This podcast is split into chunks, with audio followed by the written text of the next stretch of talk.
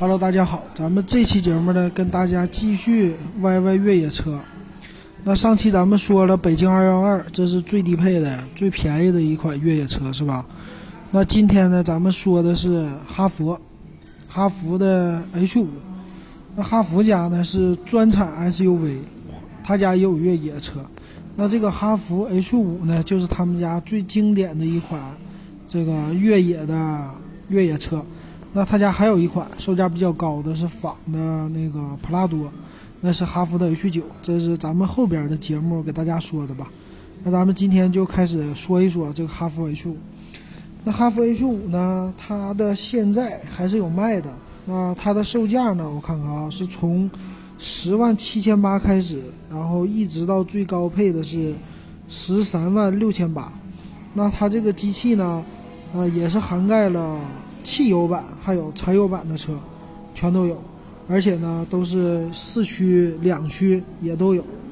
那这个车呢可以说是比较经典的一个车型了。然后他们家原来的这个造型呢是和哈弗的 H3 长得是一样的。然后看起来呢它的这个外形吧还算是跟普通的那种越野车比起来吧还算是比较中规中矩的一个外形，啊还比较流畅、流线的这种。那整个车身高度呢，看起来也不像某些越野车一样那么吓人，所以还算是比较那个平民款的这种越野车。那现在呢，它的车型啊卖的也还可以，然后很多人呢买这款车也是为了玩儿，然后也可以家用，其实还是不错的。那今天我们就先说一说这个车的配置吧。好，那我们看看配置表啊。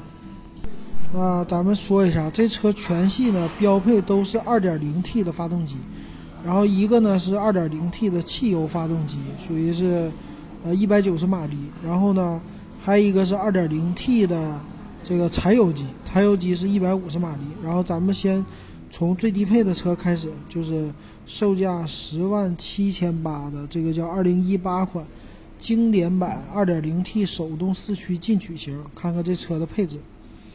那还是说这个车的主要是来说，扭矩吧，扭矩应该大一点。那它的是 2.0T，190 马力的嘛，最大的扭矩是250，然后属于是六档手动的变速箱。那车的长宽高呢是长是4米64，然后宽是一米八，高是一米七七，所以这个长宽高来说都还是不错的。然后五门的一个造型的车。那它的这车轴距呢是二七零零，实际来说是一个紧凑型的 SUV 这种，呃轴距吧。但是这轴距其实也不小，呃，还有呢，它的看看啊，它的发动机叫四 G 六三 S 四 T 这么一个发动机的型号，呃，它的我看啊，它是嗯。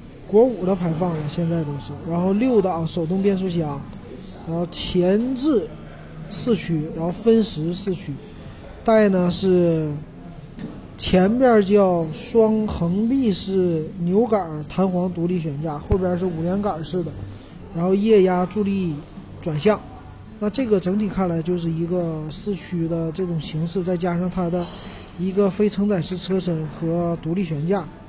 啊，非独立悬架五连杆的，所以说这种呢，它的结构啊，就是给越野车准备的这种，啊，可以说就跑起来的吧，相对来说还是有一些这个叫什么通过性，还有舒适性的吧。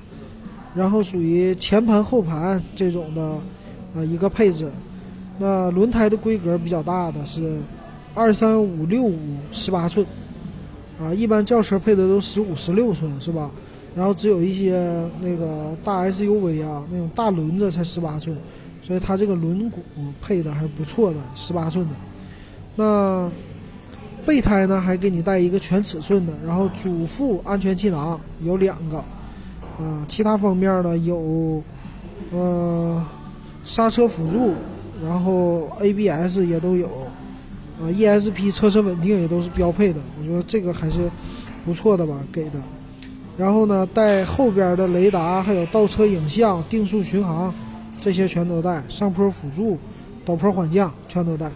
然后可以选装的是一把后边的差速锁，没有中央差速锁。说一般买这个车的呢，玩越野的人基本上要最少要配两把锁，对吧？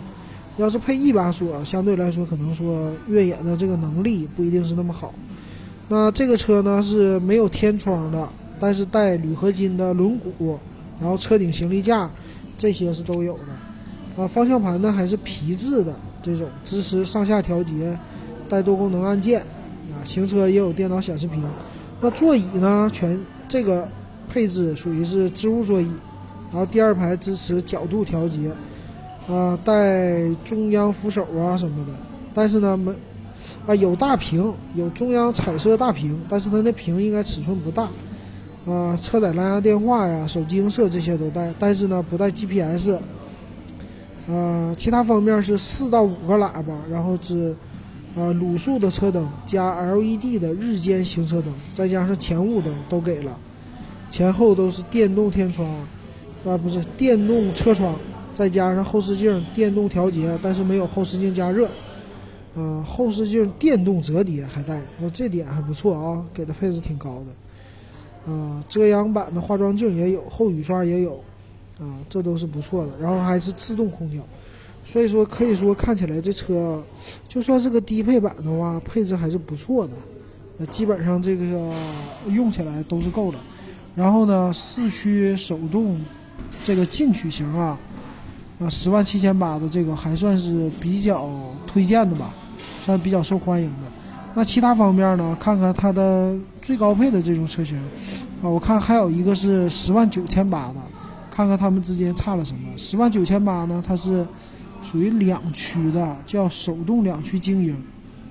四驱精英呢，就是十一万七千八了，跟那个十万七千八的差了一万块钱。看看它的配置能差多少啊？我们来看一下，那我看主要是。配置方面还是在，呃后边的吧。我看这个气囊都是一样的，都是主副两个气囊。呃，其他方面呢，呃，倒车影像这些也都是一模一样的。然后差速锁也是不带标配的，那差在哪里呢？也没有电动天窗。呃，皮质方向盘这些都只是差了座椅，座椅是仿皮的。仿皮座椅，其他方面呢？我看啊，多了一个 GPS 导航。嗯，其他方面好像没什么。喇叭多了两个，六到七个喇叭。然后大灯高度可调。嗯，后视镜防眩目，再加上感应雨刷，感觉变化不大。多的一万块钱好像是不太值这么搞的。嗯，它的这个售价啊，那看起来还是说，呃，一个是十万七千八的最低配的二点零的，还有一个呢，咱们再看看最高配的这个汽油版的手动四驱，十二万七千八的叫四驱尊贵型吧，四驱尊贵型，看看它的配置是怎么样的。它差了两万块钱呢，多的就是气囊，有一个前排的侧气囊，还有前后排的侧气帘、膝部气囊。胎压监测，呃，其他方面我看看啊，其他方面的话，带一把后差速锁，但是中央和前叉都不带，啊，多了一个电动天窗，其他方面皮质的方向盘也是一样的，但是是真皮的座椅，呃，主驾、副驾都是电动调节的座椅。嗯，座椅高低调节这些，好，差不多。然后也是 GPS 导航，还多了一个二百二十伏的电源啊，这是实用的配置。但是呢，它的灯泡啊，近光远光还是用的卤素的。啊，其他方面我看啊，主驾驶是一键车窗一键升降，然后车窗防夹手，后视镜这些都是电动折叠的了。再加上什么隐私后排隐私玻璃，啊，其他方面没了，看起来，啊，多了两万块钱，这些整个的安全性配置都上来了，再加上默认带一把差速锁，所以这十二万七千八的车型虽然多了两万，但是配置还是挺高的，啊，再看看这个柴油的柴油手动四驱，它有两款，柴油的是手动四驱和手动四驱尊贵版。然后等于说哈佛全系好像现在在售的车型啊都没有自动的。呃，柴油的呢，一般来说是扭矩比较大，对吧？马力虽然不大，但扭矩大。然后呢，它的价格是从十二万五千八到十三万六千八，所以这两款车型我也比对一下啊，和它们之间差的什么？这个十二万五千八这款柴油款呢，刚才我看完，基本上配置是和十万九千八这款汽油版的配置是差不多的。啊，十三万六千八呢，这个就是因为全系最高配嘛，它属于是，所以它的配置呢是和这个汽油版的十二万七千八这款是一样的。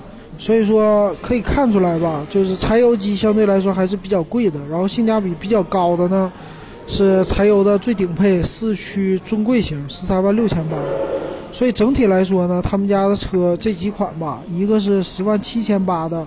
手动四驱进取型，还有一个十二万七千八的手动四驱尊贵，还有一个十三万六千八的手动四驱尊贵，这三款型号是相对来说配置都比较合理，然后性价比比较高的这个车型。所以说看起来呢，你就是要买的话，啊，因为它这个车改装呢，基本上就是装一把中央差速锁，啊，基本上就够了，不用装三把锁，因为你也不会去太。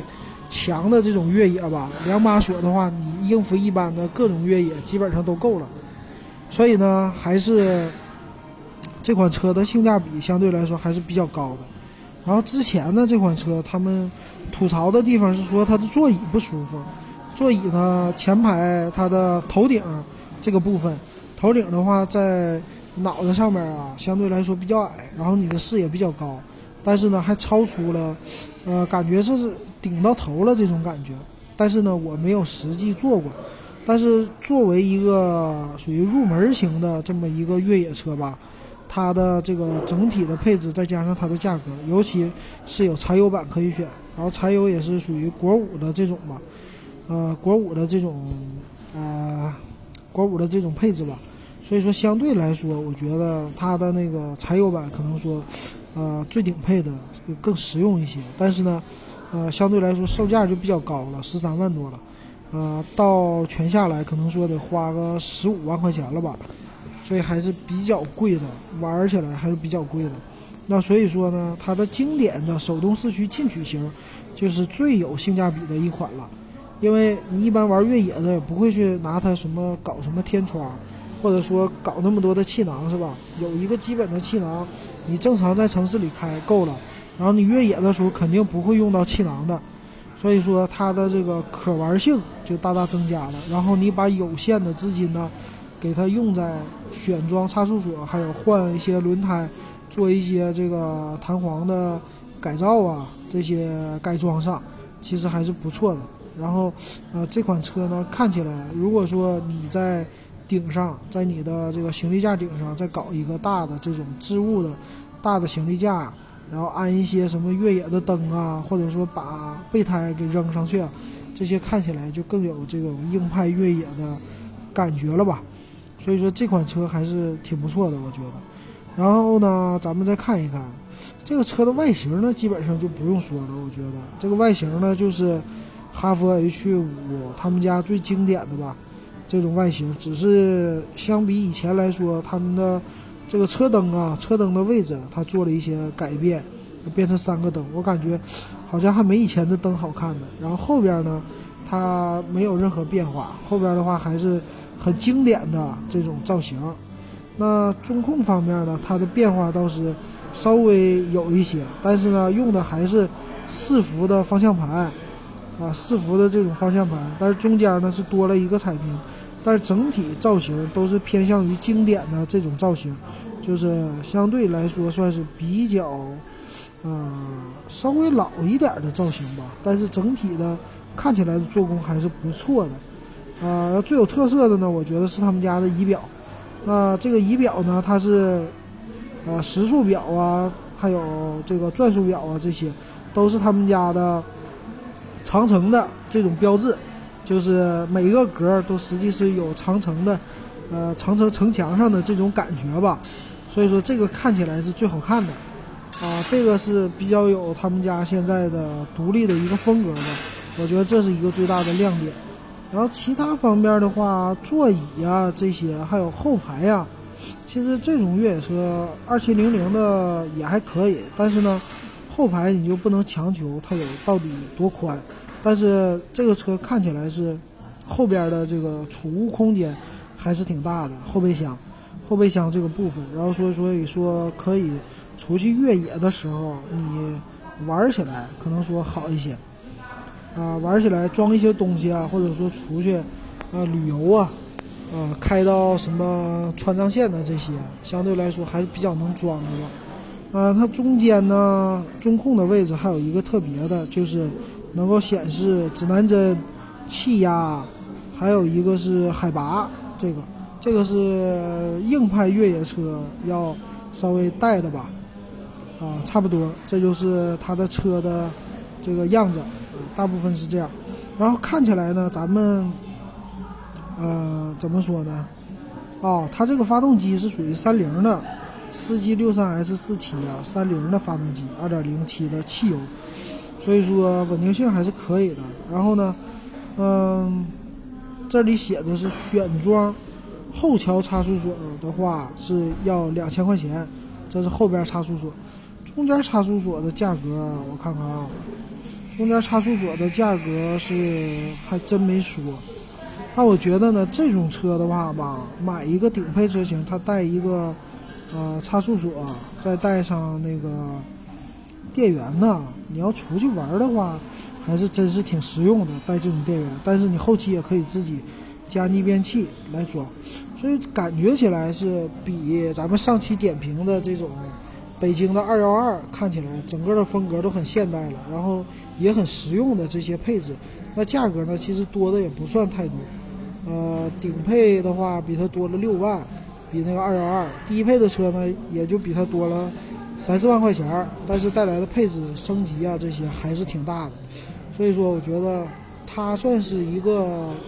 入门型的越野吧，现现代来说，算是比较那个可靠的，然后值得买的一款越野车吧，就是买了以后就值得玩的。